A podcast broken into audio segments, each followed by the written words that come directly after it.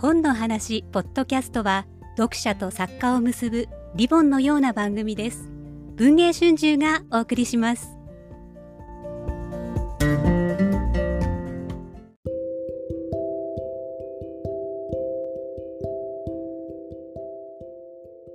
5分で聞く文春新書。文春新書編集長の前島でございます。今回は12月間の文春新書から、えー、読みどころぜひあの知ってもらいたいポイントを、えー、担当編集者に聞くという内容で、えー、お届けしたいと思っています。大人の学さん丸分かり近現代史著者は角田光一さん担当編集者の熊谷さん内容を教えてください。熊谷です。よろしくお願いします。角田光一さんは、あの、今現在も都内の高校で世界史を教えている教師の方なんですけれども、大変名物世界史教師でいらっしゃって、まあ、有刊誌などでも連載を持っていたり、執筆活動もたくさんされていまして、え過去にも岩波ジュニア新書を、え、出されていたり、山川出版社の方で世界史の本を出されていたり、教科書ですね、山川出版社の教科書、現代の歴史総合でも執筆を担当されている、まあ、世界史の名物教師でいらっしゃいます。この本の一番大きな特徴っていうのは、あの世界史っていうとどうしてもその学生時代はあの暗記するだけでこう精一杯っていう風なあな科目イメージがあると思うんですけれどもどうしても学生時代はあの、まあ、個別の事象をこうえ地域別ヨーロッパごととかアジアごととかその地域別だったり時代ごとに学んでいくっていう流れでやっぱ精一杯で、えー、終わってしまうかなと思うんですけれども本書の特徴はそういう知識の断片だったこう事象と事象をつなげたり因果関係を掴んで大きな世界の流れとして把握できるようにするというところが一番大きな特徴になってましてその歴史を知ることで、まあ、現在起きている国際ニュース国際情勢をあの深く理解することができるという構成になっております。この本はあれですねあの東大阪大はじめその入試問題を取り上げてそれを入り口にしてまあ歴史を解説する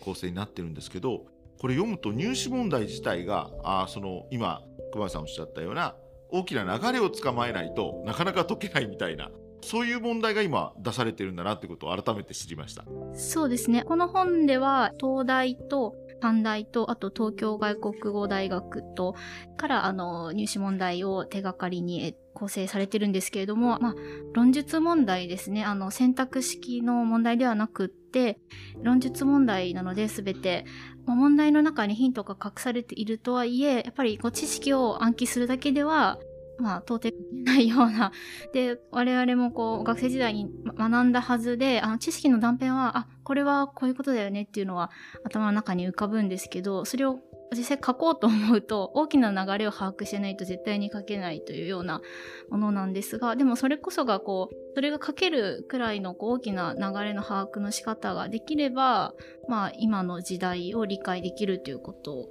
だというのがすごくよくわかりますね読んでいて。そうですね例えばあの歴史ってどうしても縦に覚えていくじゃないですかこれが起きてこれが起きてこれが起きてっていうんですけどこの本を読むと例えば1600年っていう年で横に世界を見ると、うん、日本ではこれが起きててヨーロッパでは同じ時代にこれが起きててっていうことがもう一つ世界史の面白さなんだなっていうようなそうですね。しっかりそこにちゃんと因果関係がきちんとあるっていうのが、どうしても高校の授業とかだと、まあ、ここまで至らないケースが多いですよね、やっぱり。はい。じゃあ、編集を担当した熊谷さんがおすすめのという点ですけども、すごく面白いと思った入試問題をぜひとも紹介してください。2012年に大阪大学で、出された入試問題なんですけども、読ませていただきますと世界の一体化は物金や情報の移動と並んで人の移動かっこ移民が地球的規模で展開される中で進んできた。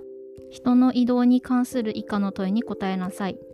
大西洋奴隷貿易は16世紀から19世紀にかけて強制的な人の移動として類を見ない規模に達し1000万人以上が移動したとも推定されている。そのような大西洋奴隷貿易が環大西洋世界の各地域の歴史にどのような影響を及ぼしたか3つの用語を全て使って説明しなさい。という問題でその3つの用語というのがプランテーション産業革命低開発。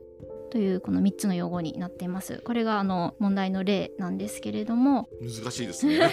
反対の入試問題なのでやっぱりあの難しいなというふうには思うんですけれどもそう思わせといて読者に思わせといてそれを500年前のこの大航海時代っていうところから世界の歴史を順番に紐解いていくと園田先生の文章を読んでいくとこれすんなり理解できるっていうようになっていて難しくないんですよね読むと。まさに今のグローバリズムといいますかそれともつながってくるテーマですね。そうですね。私がこの本の中であの面白いと思ったのはですねあのこの大航海時代からスタートするんですけど昔はその大航海時代っていうのは教科書の中でもヨーロッパによる新大陸の発見みたいな言葉が使われてたんですけれどもそういうふうに学んでいくとやっぱヨーロッパの国々っていうのがあのアメリカっていう、まあ、新大陸を発見して上から目線というか というふうに思ってしまうと思うんですけれども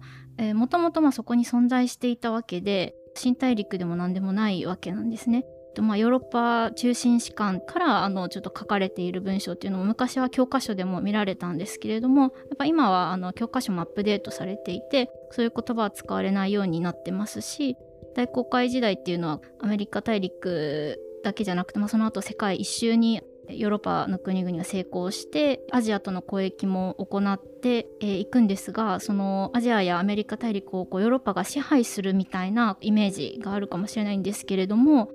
実はあのこの本の中でも何度も書かれてるんですがこの時代のアジアとヨーロッパの関係っていうのは経済的にも文化的にもアジアの方がヨーロッパよりも優れていたっていう一見するとやっぱ今の時代に合わせてヨーロッパの方が優れていたと思ってしまいがちでそういう思い込みがあると歴史だったり今の事実関係も理解できないっていうところもありますし、まあ、もちろんこの入試問題も解けないんですけれども中世も近世も変わらず実はアジアの方がヨーロッパよりも優れていてそれは GDP のグラフっていうのも資料として入れてるんですが力関係が逆転していくっていうのが19世紀後半から20世紀にかけてなんですね。なのでその当然だと思っているようなそのヨーロッパアジアアフリカっていった世界各国の力関係っていうのが実は当然ではないっていうところ、まあ、それはそのこの本であのよくわかる大きな特徴かなというふうに思います。もう一つこの本の大きな特徴は図版がすごく多いっていうことかと思います。これ、えー、本のカバーといいますか帯を見ても面白い漫画といいますかですねいろんなものを寄せ集めてひげの生えたいかめしい軍人の顔のイラストですかねが載ってるんですけれども例えばこういうことっていうのは角田先生が選ばれて分かりやすいイメージという形で載せてるんでしょうか？そうですね。これちょっとクイズ形式にしてるのでちょっとその人物その私は誰でしょうみたいな形でクイズ載せさせてもらってるんでちょっと楽しく あの解いてほしいというか感じなんですけれどもこの本の中にもだいたい90点くらい図版全部で入ってましてかなり盛りだくさんだと思います。それは夏野田先生が全部あの選ばれてるんですがえー、大きな特徴だと思います。あの、すごく楽しく、え、これ何？これ何？とページをめくって読んでいく。で、あっという間にこう、理解が深まっていくというような、あの、地図も多いんですけれども、そういったそのイラストだったり、500年前のイラストだったり、そういう昔のイラストだったり、まあ、あと、あの、まあ、文章の資料もあるんですけれども、結構特徴的なのは、グラフとかですね。GDP のグラフいろんなタイプの資料を入れさせていただいてますまさに大航海時代から一番直近にはそれこそ中東戦争とかそういうところまでフォローしているかと思うんですけれども近現代史ですのでやっぱり非常に本当に今の国際情勢に直結するようなテーマも多く今回は盛り込まれている感じがいたしますが。そうですね。えまあ、その歴史を学ぶことで、あの、まあ、現代のなぜがなぜこういうことが起きているのかっていうことがわかるっていう本なんですけれども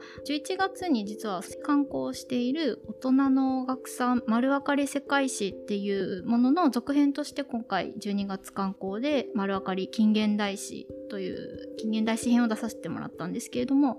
11月刊行の丸分かり世界史の方では古代から近世までを扱って今回はいわゆる大航海時代というような時代からスタートする近現代史になっていて古代から近世も今に直結するような歴史の流れっていうのはあるんですけれども、やっぱりより近現代っていうのは今の国際ニュースに、まあ、よりさらに直結しているっていうような形なんですけれども、高校の授業ではどうしても時間切れでそこまでいかないケースが多いんですよね。近現代史は割とすっ飛ばされてしまうということがあるので、これ大人の学さんとついてるように大人の人の学習参考書としてぜひ読んでもらいたいものなのでちょっと権限ないしあのきちんと学べなかったなっていう人がもう一度知識をアップデートしてより深く今の国際情勢理解深く理解することができる一冊になってると思います。ちょっと一つあの読んでておおすごいこういうことがあったんだと思ったあのエピソードなんですけども清とロシア帝国が国境を確定するときに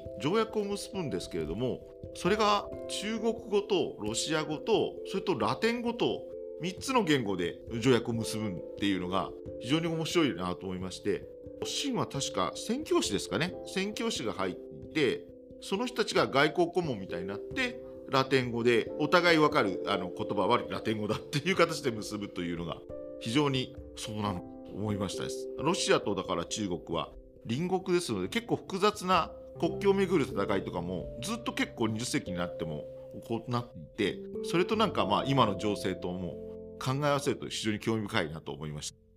まさに国際ニュースをアップデートする内容でございます。ぜひとも大人の学さん丸分かり近現代史よろしくお願いいたします。5分く文春新書でした。どうもありがとうございました。